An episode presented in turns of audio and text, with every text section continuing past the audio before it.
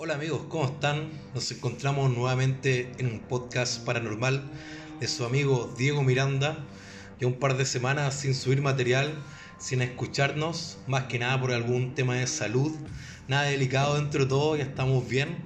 Así que volvemos a subir este podcast, este material, ya desde la última vez que conversamos, que nos escuchamos, donde hablamos un poquito de las conspiraciones, de los temas alienígenas y extraterrestres, un poquito vimos un tema que no es tan tangible, se podría decir. Y como es la tónica de este podcast, cada capítulo es diferente uno del otro.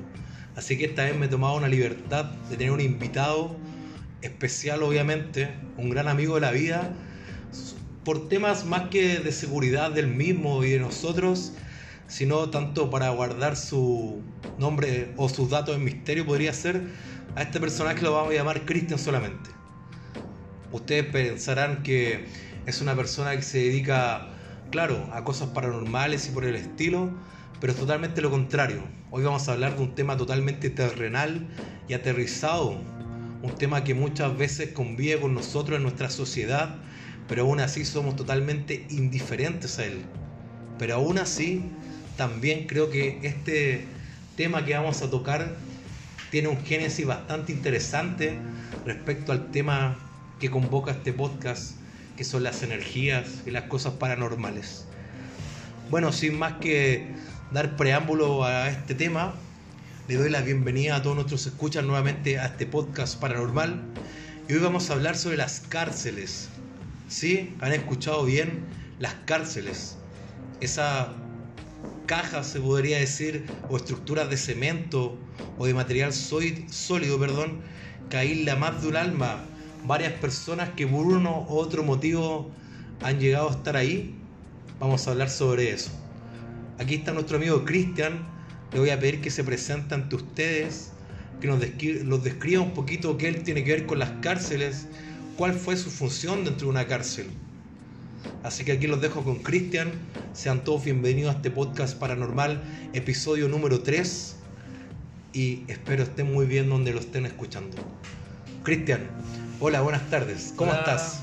Bien, Diego, ¿cómo estás, amigo mío? Un gusto estar aquí en tu programa y no sé, eh, intentar satisfacer tu curiosidad y la de algún oyente sobre algún tema que yo pueda aportar, digamos, obviamente aclarando de, de mi punto de vista, digamos, personal, de mi experiencia, digamos, solamente eso. ¿Cachai? De base, digamos, a mi vida laboral anterior y cosas que he pasado durante la vida y que me han eh, hecho de un nexo con, con, este tema que tú quieres plantear, que son las cárceles. Cristian, cuéntanos, hola, buenas tardes, obviamente, te saludé. Quería consultar, ¿cuál era tu labor dentro de una cárcel? ¿Tú a qué te dedicabas? Antes que en este caso nuestras vidas se cruzaran y fuéramos colegas, compañeros hoy en día, pero antes tú a qué te, a qué te dedicabas? ¿Por qué tu vida tiene ese delgado hilo tan fino que se junta con una cárcel. Ya, eh, yo eh, trabajé, fui eh, funcionario de gendarmería durante muchos años. Okay. Y me tocó trabajar en diferentes cárceles acá en Santiago, digamos, de diferentes, digamos, índoles de, de, seguridad, digamos. Y entre ellas Colina 2 es que es donde más estuve. Índole, perdón Cristian, índole de seguridad para la gente que a lo mejor es un poco desentendida, me incluyo dentro del tema, se refiere a los al, al tipo de persona, su peligrosidad. De, ¿A esa función tú te refieres? Exactamente, claro, porque hay cárceles digamos, que están hechas como para eh, cierto tipo de personas que están eh, eh, condenadas bajo ciertos tipos de delitos y hay X cantidad de años. Y hay otras cárceles, digamos, que están creadas con otro sistema para personas que están condenadas por, otros delitos y a otro tipo de penas eh, eh, punitivas, digamos, y eh, aparte, digamos, de otro tipo de comportamiento. Ah, ok, entiendo, entiendo. Se podría decir coloquialmente que los separan dependiendo del delito que cometieron en las cárceles. Entre más, todos los más, toda la gente se podría decir los más malos con los más malos y los más buenos con los más buenos. a ver, por ejemplo, no sé, tienes cárceles, digamos, en pueblos pequeños donde la gente que, lamentablemente llega ahí eh, puede llegar por delitos, no sé, comunes, por tú, ¿cachai? Eh, un accidente de tránsito, un robo menor, pero otras cárceles están hechas para, personas que cometen delitos un poco más violentos. Claro, o sea, yo creo que, al igual que yo, nuestros oyentes pueden entender que no es lo mismo, por ejemplo, alguien que es robado, que es pillado, perdón, haciendo un hurto, robando en un supermercado, alguien que comete una violación o un asesinato. Claro, bueno, de partida hurto no tiene condena, no tiene condena. Claro, perdón, un robo. Claro, exactamente, claro, pero eh, eh, sí, digamos, hay lugares acá en Chile, digamos, eh, recintos penitenciarios para albergar, digamos, eh, personas que están privadas de libertad, digamos, por hecho, digamos, de, de cierta connotación social, violencia, y también en base a su comportamiento, inclusive, digamos, su, su pasado, digamos, o, o conocimiento tanto como, digamos, en la carga intelectual o algún eh, adoctrinamiento, digamos, militar o algún tipo de conocimiento de ese tipo. Hay recintos, digamos, que albergan todo este tipo de gente, digamos, eh, y están como, tienen, tienen, digamos, como la estructura como, como para poder contenerlos. Claro, que las separan. Claro, obviamente, dependiendo reos, se podría decir de más alta peligrosidad, no pueden tener una infraestructura mucho más vulnerable. Claro, por ejemplo, te pongo un caso. eh, Colina 2 se inauguró en el año 1994. Eh, si bien es cierto, yo no estuve ahí, eh, llegué después. Eh, Colina 2 se inauguró con los 100 reos más peligrosos de la penitenciaría de Santiago. Ah, ok. ¿ya? ¿Cachai? Se sacaron los 100 reos eh, más conflictivos de la penitenciaría de Santiago en ese tiempo y fueron trasladados a Colina 2. Al, al- al que hasta el día de hoy existe el famoso módulo número 3. Ahí fue donde albergaron esos 100 reos, ¿no? Claro. Yo, yo, más que ahondar en el tema, se podría decir, de tu experiencia, ya los quedó bastante claro cuál es. Y obviamente yo les puedo compartir a todos los oyentes que es mucha por el tema de los años que conozco a Cristian. Pero yo creo que ya toda la gente que escucha este podcast, yo también siento que yo más que alguna vez ya te he hecho esta pregunta, pero tal vez los oyentes les gustaría escucharla sintiendo, oyéndose por la línea de lo que es este podcast. En una cárcel uno entiende situación de pena, de tristeza, muchas veces de muerte.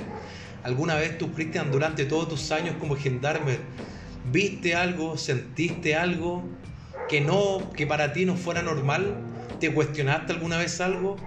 Te podría preguntar directamente por algún fantasma, llámelo así, escuchar algún ruido que tú pensabas que no correspondía, tanto sea de día o de noche, ya que como dije anteriormente, la cárcel por lo menos para mí es sinónimo de un lugar de tristeza, de congojo, de muerte incluso muchas veces.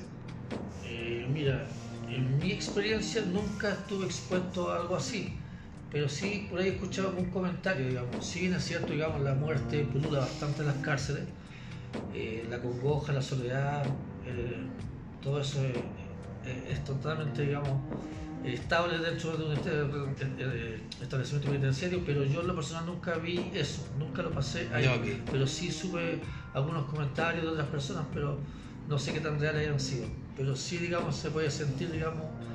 eh, Esa energía totalmente distinta estando energía- fuera de la cárcel, ¿o ¿no? Claro, sí, por supuesto. En otras cárceles tú, eh, si tienes como la empatía eh, para entender el, el sistema cómo funciona, puedes, digamos, sentir cierto tipo de energía que es diferente, digamos, como a la sociedad exterior, digamos. Ah, ok.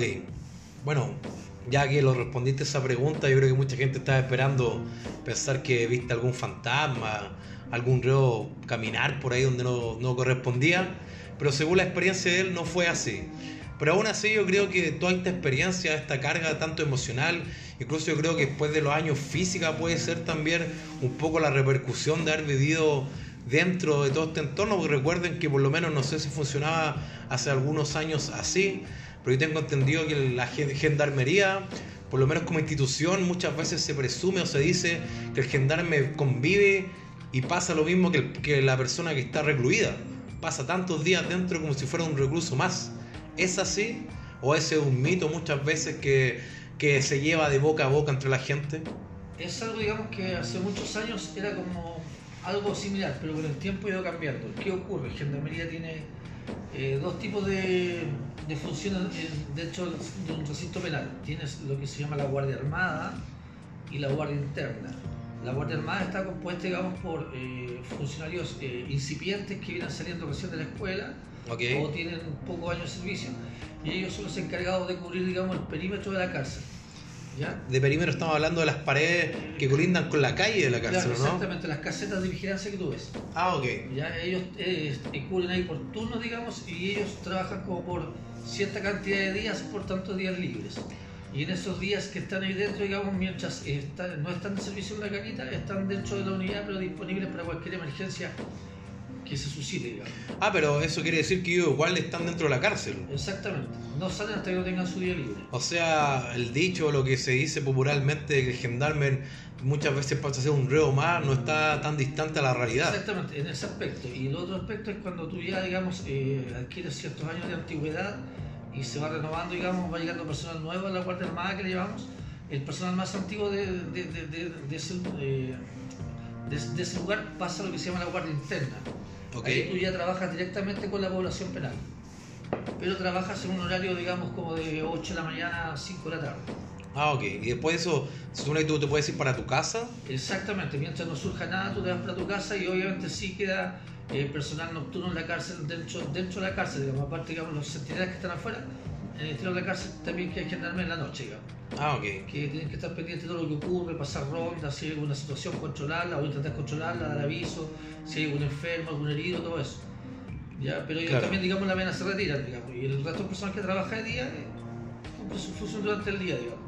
Y, Ah, ok. Pero si durante todo el día estás, estás en contacto directo con los internos, digamos, aparte, digamos, de, de contenerlos dentro del módulo donde ellos están, eh, donde, donde conviven ellos, digamos, donde, donde pernoctan mientras están cumpliendo su, su, su condena, eh, digamos, eh, preocuparte, digamos, de, de que tengan acceso a asistencia social, acceso a medicina, a dentista, a escuelas, si es que uno va a la escuela que está dentro del interior del penal, eh, todo eso, o sucede algún problema, Ah, ok. Tienes un contacto directo con ellos, eh, te vas, los vas conociendo, sabiendo sus nombres, su apodo, también... eh, Su qué- historia un poco su- más, ¿o ¿no? Claro, su historia con algunos, el delito, por qué están ahí, y aparte a veces un poco cosas más íntimas de ellos. Por ejemplo, me gustaría realizar otra pregunta también, Cristian. Yo creo que cabe de más hacer esta pregunta, que también va muy relacionada con lo que trata este podcast, sobre hablando ya un poco de las energías. Yo creo que después de convivir con gente que se puede decir con todas sus palabras, porque así es, son asesinos, son violadores, son gente que han quitado otra vida. Yo creo, yo no sé si podría decir tácitamente o alguno de nuestras escuchas podría decir así con veracidad que ha convivido una persona que le ha quitado la vida a otra persona. O si conoce o sabe de alguien que ha cometido un asesinato. En este caso me gustaría saber, por ejemplo, tu experiencia, que la compartas con nosotros, cómo es convivir con una persona que tú sabes que le quitó la vida a otra persona. Incluso no sé si en algún momento, al principio, como nos cuentas, cuando recién llegaste de la escuela, sentiste miedo por ese mismo motivo. A través de los años, aunque suene totalmente fuera de lugar lo que yo creo que lo que voy a decir, ¿sien- ¿sientes empatía por esa persona? No, ojo, no por el delito que cometió ni por las barbaridades que pudo haber hecho, sino por el tema de haber del saber que tú, como mencionaste hace poco, después de un horario, vas a volver a tu casa, vas a ver a tu familia, vas a ver a tus amigos, vas a poder dormir en tu cama y saber que esa persona nunca más lo va a hacer. ¿Cómo, cómo sobrellevas esa carga emocional? Ya, eh, dividamos la pregunta. Bueno, obviamente cuando tú eh, egresas de la escuela, digamos, eh, llegas a un recinto penal, independiente de lo que aprendas en la escuela de formación, no te prepara, digamos, para la realidad, Claro, la realidad de un recinto penitenciario. eh, hasta que ocurre, digamos, te enfrentas por primera vez, digamos, no sé, un motín, un intento de fuga o algo similar y tienes que, eh, eh, digamos, confrontar eso. Ahí obviamente el miedo te embarga, eh, por lo general es natural tratar de arrancar, de correr, de retirarse de la institución. Disculpa que te te interrumpo, Cristian. Claro, porque en esa situación yo creo que para el reo ustedes son los malos. Y para la, para la sociedad a lo mejor los dos son los malos. Pero para la gente común y corriente la persona mala es la persona que está tras la reja. Exacto. Pero para el reo el enemigo está de la reja hacia afuera, que son los gendarmes, ¿o no? En cierto punto, porque también te ven de otra forma, pero ya vamos a llegar a ese punto. Ya, obviamente eh, eso, digamos, y después así como vas pasando más experiencias, más situaciones, digamos, delicadas, eh, te vas asimilando y acostumbrando. Como dijo una vez alguien, el hombre es un animal de costumbre, eh, y como una vez, de una forma muy especial, un, un funcionario antiguo le dijo a un oficial, le dijo, mire, enciérreme seis meses con los perros y salgo ladrando. Entonces uno va asimilando eso y después lo haces tan eh, lo, eh, lo, asimilas tanto que ya para ti es costumbre y no notas la diferencia eh, bajo el sistema que estás trabajando o lo que te estás enfrentando, es algo cotidiano. Claro. Ya lo ves como dedicas ahora está de moda superflua. Ya lo otro, sí, yo tuve dentro de lo que las labores que me tocó hacer, me tocó en el año 2000, 2001 trabajar en Colina 2 con todos los perpetuos sexuales. Perpetuos sexuales en ese tiempo eran todos los eh, condenados por eh, delitos de, de, homicidio y abuso sexual contra menores. Entre ah. ellos eh, Cubertino Daur, eh, Hugo Gómez Padua, el famoso colombiano de Santa Cruz, los peruanos que violaron y mataron a una pareja chilena en el norte, eh, Senón Soto Castro de Concepción, el Cristian Vilos Valenzuela, el Checal de Gualañé, el Checal de Coelho y con otros más como ellos. Y sí, era un choque emocional porque eh, yo en ese tiempo mi hijo menor tenía como tres años y yo tenía que cumplir con estas personas que yo leía su legajo y habían violado, descuartizado, matado niños, niños, niñas, digamos, de 5 años hacia abajo. Y dentro del, sistema penitenciario se muestran unas personas muy eh, disminuidas, muy vulnerables, eh, de un perfil muy bajo, ya algunos como con cierto tipo de educación, con cierto nivel intelectual, como el Gómez Espada, Cupertino Andaur, ya, y eso, digamos, sí te produce un choque emocional, pero tienes que aprender, digamos, como a dividir las cosas, eh, sales del trabajo, olvidarte de eso y llegar y estar con tu familia. Claro, es como dejar el problema dentro de la cárcel y no llevártelo a tu casa. Exactamente, claro. Sobre todo, por ejemplo, para mí de repente me costó un poco porque yo tenía un, hijo pequeño y tenía que trabajar con gente que había atentado contra niños como él. Entonces igual era un choque emocional, pero tuve que aprender digamos, a dividirlo y a tratar digamos, con los reos, conversar con ellos, inclusive por ejemplo con, algunos en cierto modo laboralmente hice buenas migas, eh, con Cupertino Uno intercambiábamos libros ya Hugo Gómez le gustaba escribir, ya, y ese tipo de cosas. Y otros eran como bajo perfil, sencillos, eh, se te acercaban de forma respetuosa y todo eso. Eran de, otro actor, no eran violentos. O sea, podríamos decir no eran violentos porque tal vez contigo no lo podían hacer, pero por el delito que habían cometido fueron bastante violentos. Claro, estamos eh, hablando de personas que sí cometieron un tipo de delitos eh, que obviamente no lo justifico para nada, lo detesto, digamos, pero eh, no son como otro tipo de delincuente que tiene otro tipo de, actitudes. ¿Ya? Claro, claro, o sea, yo creo que yo creo que la gente que nos está escuchando en este momento, como dice Cristian, que más que lo está tratando de explicar, que no, que aunque el delito que cometieron estamos claros cuál es, pero obviamente su actuar y cómo lo cometieron es totalmente distinto a una persona que lo puede hacer bajo las mismas condiciones y con triple o, mucha más violencia, yo creo, ¿no? Claro. Porque, por ejemplo, si nosotros vamos un poquito, miramos un poco hacia afuera y vemos Hollywood, vemos la televisión, los, canales de streaming, sin nombrar mucho los que tanto hay, siempre los muestran los documentales al asesino como una persona inteligente, como una persona con rasgos psicopáticos, como una persona que incluso si tú los dices los antecedentes que una persona era muy buena para escribir, una persona era muy buena para leer, cosa que yo creo que gente en común aún no siendo asesino no lo hace mucho. ¿Están en lo cierto? ¿O en la imagen, por ejemplo, que fluctúa Hollywood, se podría decir en este caso, del asesino? Mira, yo, yo creo que, a ver, eh, la realidad carcelaria es muy diferente a lo que te muestran, digamos, las películas muy diferente, sobre todo digamos lo que es Sudamérica, sobre todo lo que es Chile, así como la realidad carcelaria de Centroamérica es muy radicalmente diferente a lo que es Chile. Eh, yo creo que Hollywood digamos, eh, le da como un romanticismo a las cárceles, a los presos, o crea como un, un, cierto de ícono, digamos, que no son tal cual. Claro, porque es, si nos ponemos a pensar, la cárcel de otro mundo totalmente... Totalmente de otro mundo, claro. Y estos reos, yo estoy netamente de estos reos como son no solamente ellos, no otro tipo de reos de personas condenadas. Ya, pero las personas que yo conocí, digamos, que fueron los 69 más, eh, no sé, a ver, los más peligrosos de este tipo de delitos en Chile, que se fueron todos, digamos, eh, eh, llevaban una en su momento, eh, todo su actor era así. Ya todos actuaban así como bajo perfil, y, y no violentos. Sí, uno, uno que otro, hubo un par de casos con otras personas de ellos mismos que tuvieron un par de actos violentos, pero fueron mínimos, pero la mayoría eh, de ellos se comporta así. A lo mejor, obviamente, como digo, eh, eh, su conducta psicológica frente a un niño, un menor de edad, Totalmente distinta. es totalmente distinta, digamos, por el problema que ellos tienen, su enfermedad, no sé, su rasgo psicopático, no sé, digamos. Pero, digamos, eh, no son como los demás delincuentes, digamos, en cuanto a comportamiento.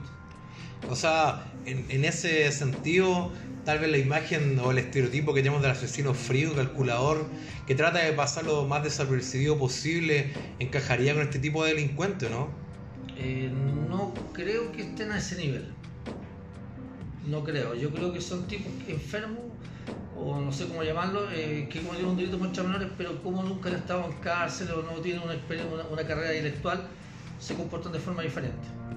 Yo, más, más que nada salvaguard- salvaguardándose ellos mismos también, ¿o no? Eh, bueno, es que porque en ese tiempo estaban eh, separados del resto de la población penal. Aunque con el tiempo igual lo, lo, lo, digamos, lo, lo hacen, digamos, eh, compartir el lugar con el resto de la población de, de interno, digamos.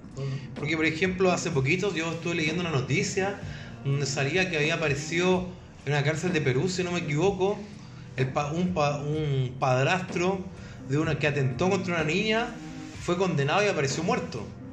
Y obviamente se presume que fue la población penal quien tomó, se podría hacer la justicia por sus manos. Ya, yo en mi experiencia vi un puro caso similar, pero no lo vi dentro de la cárcel. Ya de un señor, digamos, que eh, un vecino abusó de su hijo y él tomó justicia por su mano y obviamente terminó eh, en la cárcel un periodo de tiempo y después salió, digamos. Pero dentro de la cárcel no, lo que antiguamente se veía, digamos, se conversaba, que yo no lo vi, eh, fue que este tipo de personas, digamos, eran abusadas sexualmente por los otros internos. Claro, ejemplo, este, está este mito también, muchas veces que dicen que cuando alguien va con a la cárcel bajo estas acusaciones o ya se comprobó que hizo estos delitos, los mismos gendarmes son los que avisan a la población penal para, como se puede decir vulgarmente, se cobre sobre ellos, ¿o no? Mira, escucharlo que a lo mejor eh, mu- mucho tiempo antes que yo estuviera posiblemente era así, en, mi- en mis tiempos no, digamos. Inclusive estas personas cuando recién lle- recién llegan y como llegan, digamos, con eh, conmoción pública, eh, la labor de Gendarmería, digamos, es como cuidarlos, que no le ocurra nada, porque recuerda que Gendarmería no es juez, Gendarmería solamente es la, el- una institución encargada, digamos, de llevar a cabo lo ordenado por, por un juez, que es que una persona tiene que estar X Claro, tiene que ser imparciales claro, totalmente. Claro, pero esa persona adentro no pierde sus derechos, solamente pierde su derecho a la libertad, al tránsito. Eh, pero sí ocurre, pero también, ojo, aquí ya estamos entrando como en otra cosa, como, es como algo que no suena como morbo. Pero si llegara a ocurrir ese caso, depende de la edad del, del hechor del delito. Si el que abusó, abusó, supongamos que ocurra, digamos, eh, que abusó y mató a un menor de edad, la persona tiene, no sé, más de 50 años, por lo general no, no, no, no, no debiera ocurrir ese tipo de situación. En cambio, si es más joven, sí está susceptible, digamos, a que sea, digamos, violado por los restos de. Claro, y hablemoslo como se puede decir, eso pasa en las cárceles, no es algo que podamos decir que, que yo creo que pasa, no. Lo se, se podría decir que dentro de las cárceles eso pasa, dentro de los mismos internos. Sí. Dentro de las cárceles, y más bien yo no recuerdo, tú algún, dentro de alguna conversación que hemos tenido, tú me mencionaste que hay secuestros dentro de una cárcel, tráfico de drogas dentro de una cárcel. O sea, imagínense de lo que estamos hablando, mucha, muchos de nosotros como gente normal y corriente, común y corriente, perdón, piensa que dentro de la cárcel la gente está ahí por haber cometido algo ilícito y está totalmente quitado de ciertos privilegios sin, sin no ser así. Exactamente, es que, mira, existen dos tipos de cárceles. Tienes el- la cárcel que es cuando el gendarme llega en la mañana, eh, desencierra a los internos, digamos, de sus dormitorios, eh, los hace ir al patio, pasa la cuenta, digamos, lo que se llama, digamos, que es contar la cantidad de internos que coincide con la cantidad de internos que estaban la tarde anterior. Eh, y eso, eso dura to- todo el día, hasta que, digamos, se terminan las actividades diarias de la cárcel y nuevamente los internos vuelven a sus dormitorios. ¿Ok? ¿ya? Y ahí empieza, digamos, desde las 5 de la tarde hasta las 8 de la mañana otro día. ¿ya? Eh, ahí dentro de ese dormitorio empieza otra cárcel. O sea, claro, o sea, se puede decir que tras cortinas se vive una cárcel totalmente distinta. Claro, y ahí es donde, digamos, se ha corroborado, lo vi, digamos, lo viví. eh, secuestros, eh, torturas, eh, violaciones, y todo eso, es otro tipo de sistema. Ah, secuestros para la gente que no entiende que ahí por lo menos me costó un poco entender como coloquialmente este término, se refiere que un, un interno secuestra a otro interno para pedir rescate a los familiares que están eh, fuera de la cárcel, claro, ¿no? un- otro interno, un grupo interno, digamos, toma algún interno que no sé, que a lo mejor haya venido ingresado por tráfico. Que supuestamente puede tener dinero fuera de la cárcel. dinero, claro, o alguien que la familia tenga como digamos un buen pasar, eh, los toman, eh, por ejemplo, los amarran a alguna silla y los someten a algún tipo de torturas con electricidad o algo así, mientras la familia escucha por teléfono.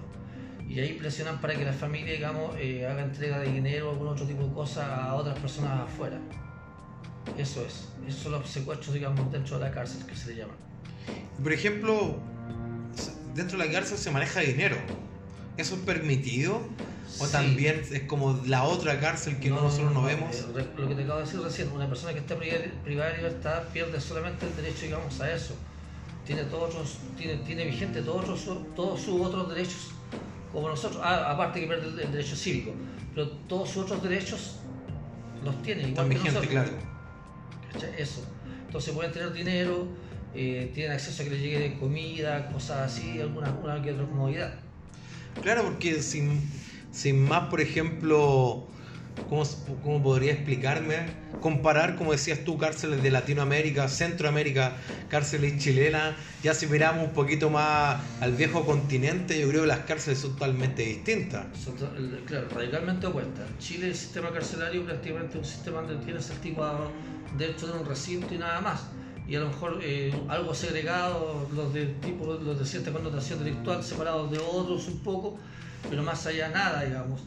¿Cachai? Eh, viven, no sé, 50 personas, 30 personas en un dormitorio. Aún se mantiene la convivencia entre los, entre los presos, se podría decir, Claro, ¿no? existen lo que se llaman las carretas, digamos, que son como eh, un dormitorio divide por carretas, digamos, que son segmentos separados, donde hay, entre cada segmento hay como cuatro literas, teóricamente tendría que ser así, y en esos segmentos hay como reos que tienen como, eh, se conocen de antes, de afuera, o tienen algo en común. Ah, ok. Ya, Y entre ellos, digamos, eh, las cosas que les llegan cuando tienen visita, comida, lo que sea, lo comparten para comer y, y- y- y pasar, digamos, el tiempo. Ah, ok. Eso es una carreta, digamos. O sea, es como un grupo, Y se cuidan entre se ellos. cuidan entre ellos, claro. Y existen dentro de un dormitorio pueden haber, no sé, 8 o 10 carretas. Car- claro, carreta para la gente que no que no está, eh, no entiende, a lo mejor es un, es un grupo de personas. Claro. Se puede decir grupo de personas conocidas, se podría decir, se juntan, se apiñan, podríamos decirlo. Coinciden dentro de la cárcel Claro. digamos, y arman ahí separados de los que están al lado. Eso. Y separan su espacio, digamos, como con cortinas, algo así, que son como sábanas. Eso, entonces ahí comparten su comida entre todos, hacen como una olla común, no sé cómo llamarle, pero comparten, hacen eh, un, un esfuerzo común para compartir toda la comida y tener un buen pasar dentro de todo, digamos. Ah, ok. Por ejemplo, yo creo que lo que nos ha contado Cristian hasta el momento es bastante ilustrativo. Lo describe muy bien, por ejemplo, lo que podría ser una cárcel actualmente o hace un par de años atrás o cómo sigue funcionando.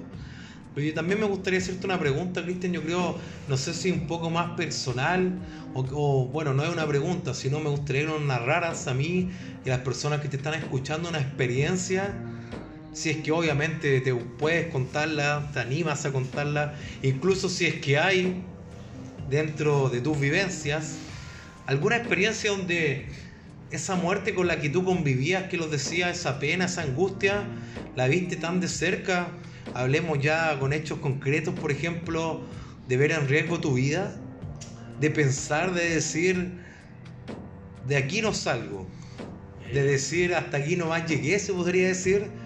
Ya. ¿Tienes alguna experiencia Sí. que los podrías compartir así? Mira, dividamos en dos la pregunta.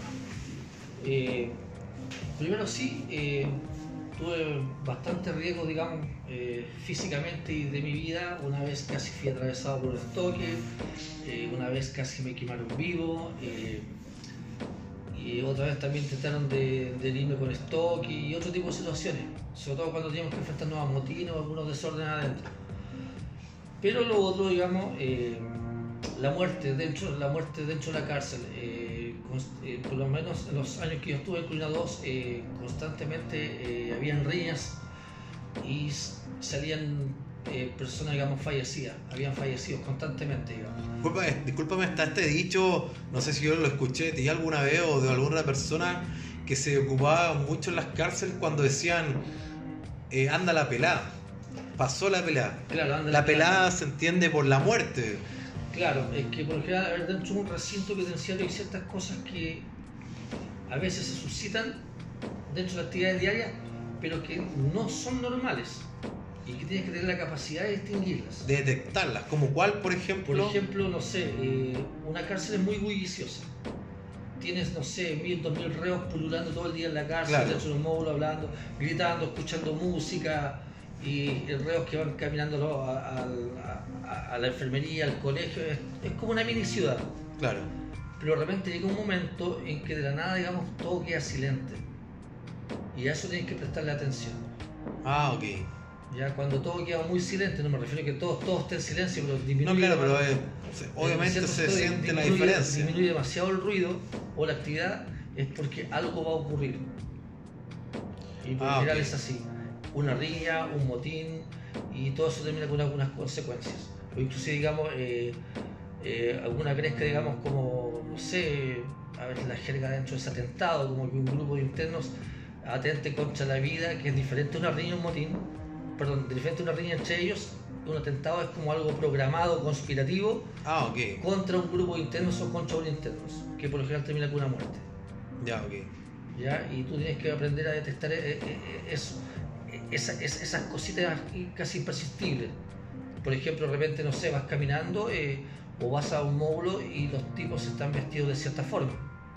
Sé, hace- calor y tienen mucha ropa encima. Ah, claro, Eso claro. es clara señal de que va a ocurrir algo. ¿Ya? Ah, ok. ¿Ya? O, por ejemplo, o por lo general si vas y te obedecen inmediatamente. Claro, una, algo, Si son muy diligentes en obedecer, algo va a pasar. algo que no es habitual del algo día a que no día. claro, que rompe el esquema. Tienes que tener, digamos, estar atento como a, a esos detalles. Eso te lo va dando la experiencia, digamos. Claro. ¿Cachai? Pero siempre eso termina en, en algo no muy agradable. Y sí, vi muertes de todo tipo. eh, Claro, pero dentro de tu experiencia me gustaría que los contaras cuál fue donde tú sentiste, se podría decir, la muerte más cerca. yo, Claro, donde tú temiste por tu vida. Bueno, desde la, como lo mencionaste anteriormente, fueron varias situaciones, pero me gustaría que los compartieras así. mira, son dos. Una. Eh, cuando el estoque atravesó mi casaca en el costado, eh, cuando me rescaté del hecho, digamos, porque no, no lo percibí inmediatamente, fue mucho miedo. Y lo otro, cuando tuve que enfrentarme a un- dentro de algunos tiroteos cara a cara que tuve con internos en fuga y en otros procedimientos, tiroteos no con ya con armamento, con armamento, con munición de guerra, digamos, munición de verdad. Ah, ok. No, no, no el armamento que se usa en el interior de la cárcel que es disuasivo. Ya. Ya, entre paréntesis, sí, realmente balines de goma, realmente balines de. Ya. Claro, entiéndase a la gente que dentro de una cárcel de armamento disuasivo, como dice Cristian, claro, es armamento que está modificado o armamento que cumple la función de, como lo mencionó, disparar munición de goma en este caso. Exactamente. Que obviamente a una cierta distancia va a producir un daño, pero no es un daño considerable, es netamente para disuasión. Exactamente, como comentario, mira, a lo mejor me salgo un poco del tema, pero en 16 años solamente vi un interno con un ojo menos, y que fue por un accidente en el motín del 2003 en Colina 2. Eh, jamás nunca a nosotros se nos instruyó, jamás nunca se nos eh, recalcó, independientemente, digamos, cuando teníamos que ir a un procedimiento, independientemente que nos enfrentáramos a, a tipos que nos estaban agrediendo, o de repente te encontraras con algún interno que tú tenías como algo personal contra él, jamás nunca, si tuviste que hacer uso de este, de este que era la escopeta disuasiva, eh, yo nunca vi a un, a un funcionario, incluyéndome, disparar del cuello hacia arriba. Ah, ok, Es una cosa que caía de perogrullo. claro. Ya, y eso que, no sé, tenías conflictos dos, tres veces a la semana, una vez a la semana, suma eso al año. Claro, Entonces, es que se puede entender que tal vez también están mucho mejor preparados para afrontar ese tipo de conflictos, como tú mismo dices, ya no, yo lo veo de otro lado, va en la intención humana. No, no, claro, claro, pero, Pero yo como creo lo digo como comentario al paso. No, claro, pero yo creo que también un poco después tú mismo te puedes curtir si ya después de tener dos, tres incidentes a la semana. Obviamente si quieres hacer daño a una persona lo vas a hacer, pero yo creo que la experiencia también te da eso como lo dices tú. Bueno, síguenos diciendo, luego que te atravesó el estoque, el Sí. costado de tu chaqueta, Sí. ¿Tú sentiste algún... Tú te diste cuenta después? Claro, porque yo justo estábamos aislando una pelea en ese tiempo, nosotros nos podíamos, cuando habían dos reos peleando con el toque, nos podíamos meter entre medio, lo cual era un procedimiento muy delicado que después se, eh, se derogó, digamos, y, y en eso, digamos, eh, alguien me habla por atrás y resultó ser un reo, y yo por alejar el reo del conflicto me giro, y en eso los tipos que estaban peleando cambian de dirección, porque yo al girarme quería un espacio y, y el que estaba más disminuido, digamos, eh, estratégicamente, Aprovechó ese espacio, claro. aprovechó ese espacio para seguir arrancando y el otro para alcanzarlo estira el estoque. El estoque es como una espada, lo estira, la- alarga la mano. Y ese, y ese, y ese toque, digamos, me, eh, me agarró el costado de la casaca. Y me atravesó la casaca literalmente, digamos, lado a lado. Yo creo que si yo no hubiese estado girado, a lo mejor me, me llega de, lleno al, al- al cuerpo. digamos. Claro, entendamos que por un par de centímetros de diferencia, esa casaca hubiera sido tu cuerpo. Claro, es algo que yo no percibí en el momento, digamos, eh, sentí un tirón, pero no nada, nada más allá. Después, digamos, analicé lo que se ocurrió y mi reacción fue diferente, digamos. Eh, miedo, temor y no sé, ¿cachai? Claro. Y, pero eh, eso, y lo otro fue, digamos, como en el intento fuga 2003, con Granada y armamento, ahí sí realmente me dieron ganas de salir huyendo, pero no tenía, y no, no solamente yo, algunos más, pero el espacio era tan reducido donde estábamos que no podíamos salir, así que tuvimos que solamente, digamos, eh, seguir adelante, enfrentar la situación, y lo que...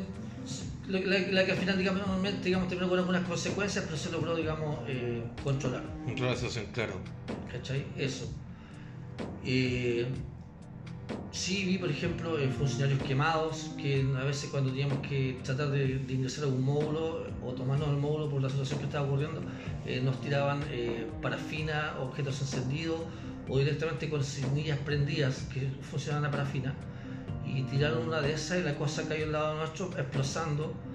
Y eh, un mayor que estaba al lado mío eh, no alcanzó a reaccionar y se le prendió la pierna hacia el cuerpo. Oh. Esas cosas así. ¿Cachai?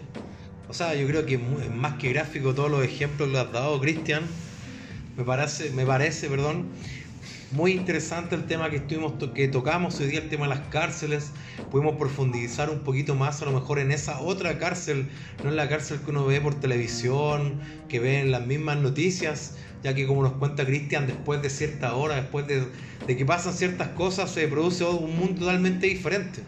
Claro, eh, mira, a ver, eh, para graficar más, eh, a ver, por ejemplo, eh, no sé, pues, a ver, eh, lo que me tocó ver también, digamos, fue muchas riñas entre ellos por consecuencia de muerte, muertes a veces estúpidas, ¿cachai? Una vez vi morir una persona por un cerámico de 30 centímetros por 30, ¿cachai? Eh, Frente a su familia.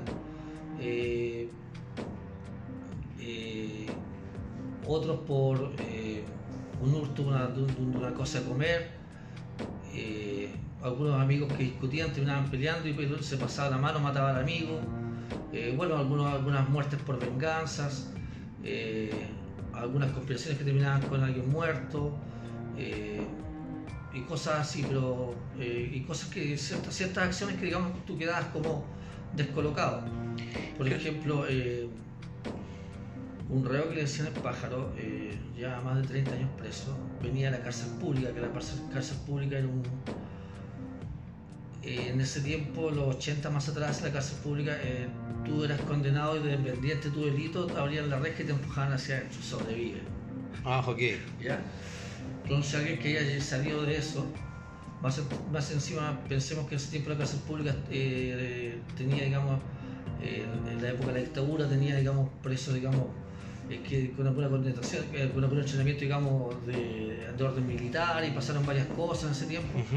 Ya, entonces, un sobreviviente de esa cárcel un día va a visita y por acomodar su camaro, que es como una mesa que se extiende y le puedes poner como un toldo encima, para tener tu visita dentro como una carpa y la sirve para intimar. Y por parar, parar el camaro en cierto lugar, eh, en el gimnasio la pata de él caía como en una baldosa y el otro tenía como la pata de su camaro también en esa baldosa. Y por quién se copia 15, 20 centímetros más al lado empezaron a discutir. Y el otro tipo saca un, una cuchilla que se le llama cocinera, que para que me entiendan es como el cuchillo con el que tú untas mantequilla, Ok.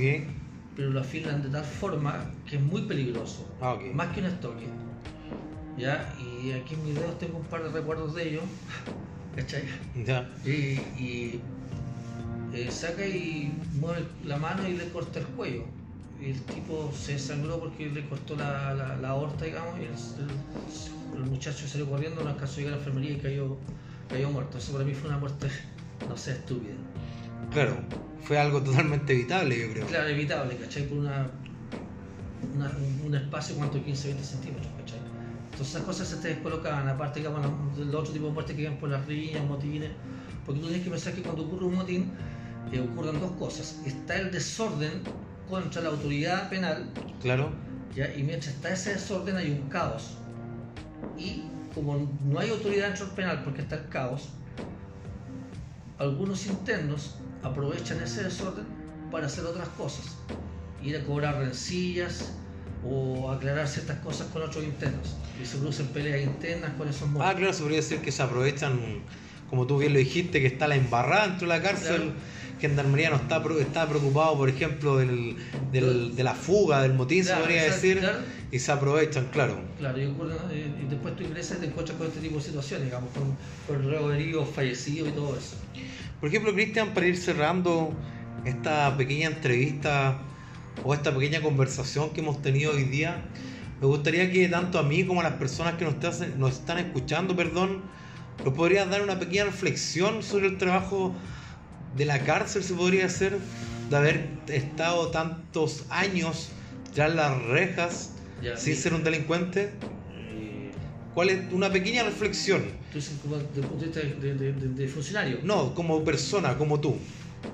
Obviamente yo sé que como funcionario puedes tener un punto de vista totalmente distinto, pero lo que queda hoy en día, recordemos que Cristian ya no es gendarme, no es gendarme, perdón, está dedicado a otra labor en su vida el día de hoy, pero lo que queda el día de hoy, lo que te pasa cuando conversamos de este tema, cuando compartes tus experiencias cercanas a la muerte que lo dijiste hace un ratito, después de esto, después que se, después que se apaga perdón, el micrófono y sigues con tu vida, ¿qué es lo que queda?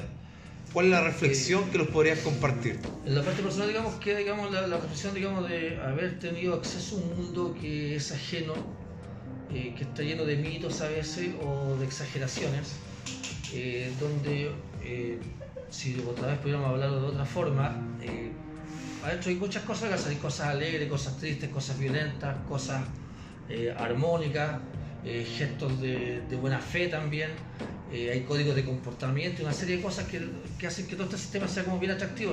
Tenemos que pensar que eh, dentro es como una sociedad paralela a la nuestra, con otros principios y valores.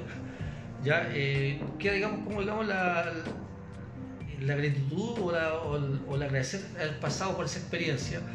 Y lo otro, que es un mundo rudo, cruel, frío, eh, pero que no por eso, digamos, no tiene como otros matices.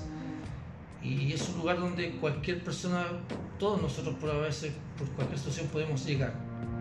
¿Ya? Claro, te podría decir que nadie está ajeno. Nadie está ajeno a eso. Y eh, no creer en lo que dicen las películas, que no es así.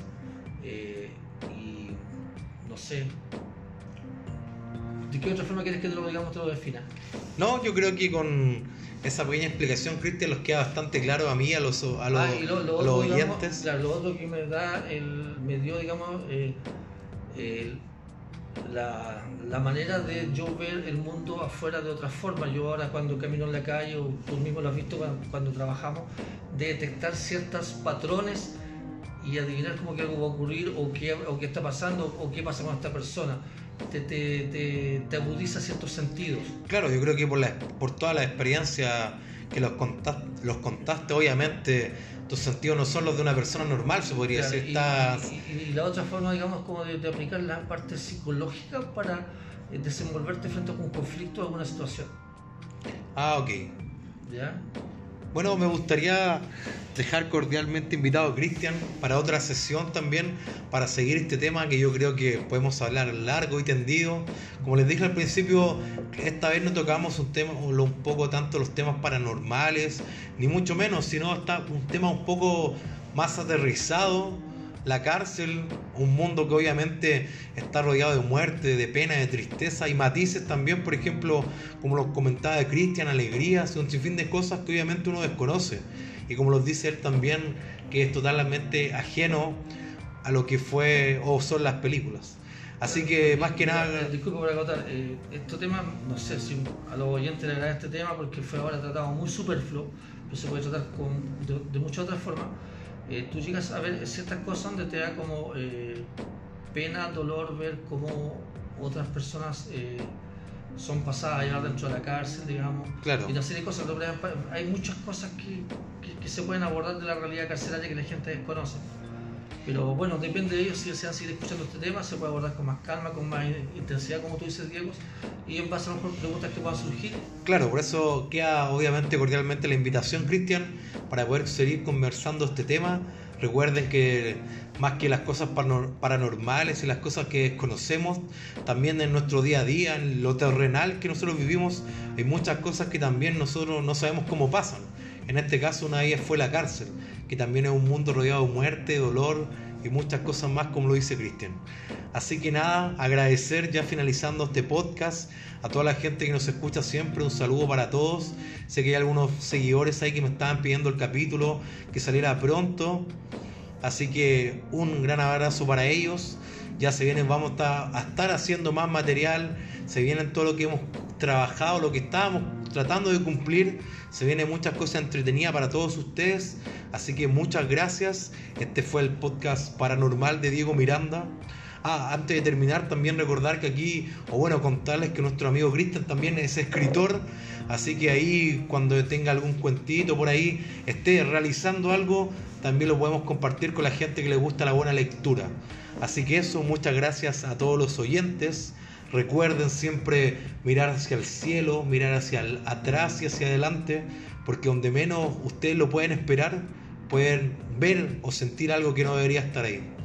Así que un abrazo para todos y este fue su podcast paranormal. Adiós.